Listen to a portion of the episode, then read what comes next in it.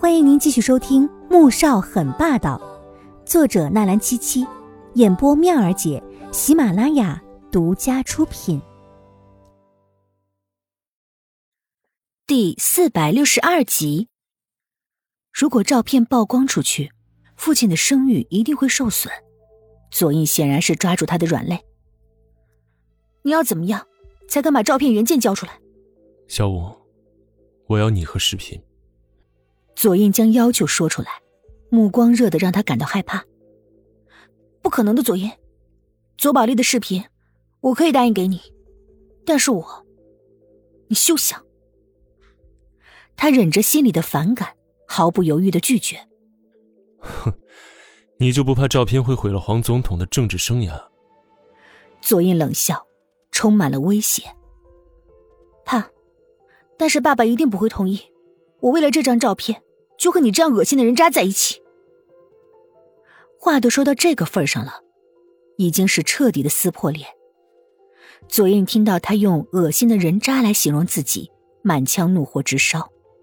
小五，这三年来我在你眼中就得到这样的评价。你纵容左宝莉伤害天雪，难道不该得到这样的评价吗？黄天武挑眉，与他针锋相对。左印紧紧握着方向盘，额上青筋凸起，目光透着阴鸷。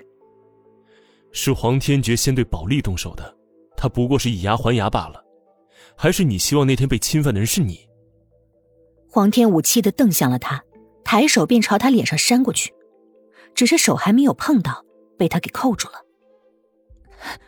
左宝莉不配和天雪相提并论。他愤愤的收回手，低声吼道。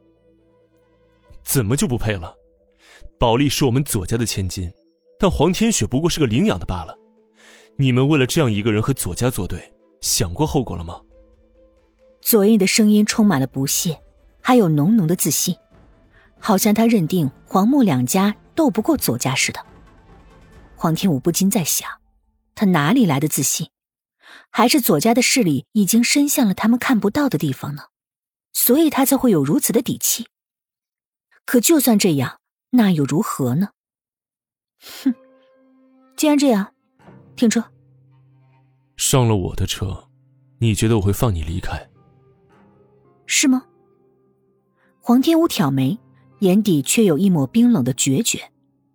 这声音令左印有种不好的预感。黄天武几乎是下一刻猛地撞过去，手也伸向了方向盘，男子不受控制朝着旁边的花坛撞上去。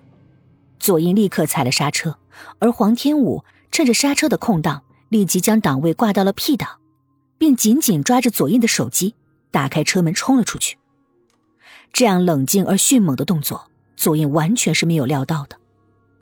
他好一会儿回过神来，冲下车要去抓他。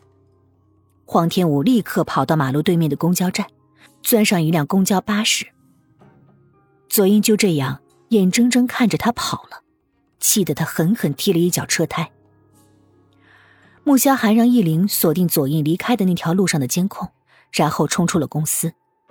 只是刚刚到半路，就接到了黄天武的电话：“你现在哪儿？”“我在公交车上，车是开往市中心公园的。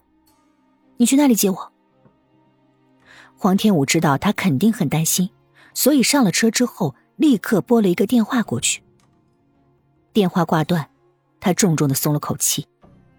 其实刚才他也被吓坏了，但是不想被左印控制，才咬牙冒险一试，好歹是成功了。只是那张照片，左印是怎么得到的呢？半小时后，中心公园门口，黄天武刚下车便撞入了温暖的怀抱。闻到熟悉的气息，他眷恋的在男人怀里蹭了蹭。我没事了。经历那么多的困难，他总该有所成长。好半晌，他才从男人怀里抬起头来。上车之后，他立刻从口袋里拿出手机，递给了穆萧寒。密码应该是八二幺八二幺。穆萧寒按了按数字，手机果然解开了。打开一看，便不悦的蹙起了眉。这是左英的手机。你连密码都知道？黄天武小心的看向他，不由感到很好笑。这都能让他吃醋吗？我要是连这个都不知道，当了他三年的女朋友，那也太亏了吧！这话音刚落下，便被男人猛地拉进怀里，一顿猛啃，直到气息微喘，被松开时，只觉得嘴巴快要被啃肿了。你这醋劲也太大了吧！他怨怪的嗔看了男人一眼，却不知此时媚眼如丝。将男人还在压制的火更加厉害的燃烧了。只是毕竟在车上，穆小寒咬牙在他小屁屁上狠捏了一下。回去再好好治你。黄天武知道这话什么意思，不由小脸一红，扭头看向了窗外。手机上的照片，我担心被曝光，会给爸爸造成不好的影响。穆小寒打开相册，看向了照片。片刻之后说：“回去再说。”本集播讲完毕，感谢您的收听，记得点赞订阅哦。